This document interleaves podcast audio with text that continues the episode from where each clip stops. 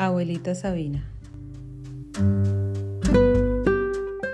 Hoy nos reunimos en familia, llenándonos de valor y preparándonos para continuar nuestras vidas sin tu presencia física. Tenemos que decirte adiós y dejarte partir a reunirte con nuestro Señor Jesucristo y seguramente con tus hijos Armando y Beatriz.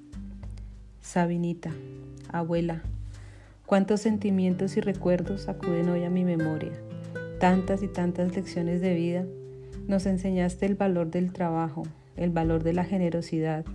Nos enseñaste que cuando uno tiene propósitos en la vida debe empeñarse y ser disciplinado para lograrlos. Gracias tenemos que dar a Dios por tu vida, porque nos llenaste de felicidad y de amor. Fuiste y serás nuestra guerrera de mil batallas, nuestro ejemplo de mujer, de madre, de trabajadora, de hermana, de tía. Abue, tu legado estará en nosotros y en nuestras familias. Gracias por tantas y tantas bendiciones. Gracias por enseñarnos el valor de la hermandad, el valor de tener la frente en alto para conquistar nuestros sueños. Hoy debemos dejarte partir con una lágrima en nuestros corazones por la ausencia que esto significa, pero igualmente con la absoluta certeza de que te fuiste con la inmensa satisfacción del deber cumplido, porque así fue.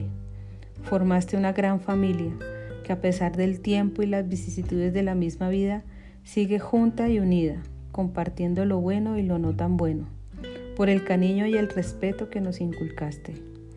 Ya no tendremos esos almuerzos de Semana Santa o el vino en las mañanas de Navidad, pero tu ejemplo y enseñanza siempre con nosotros.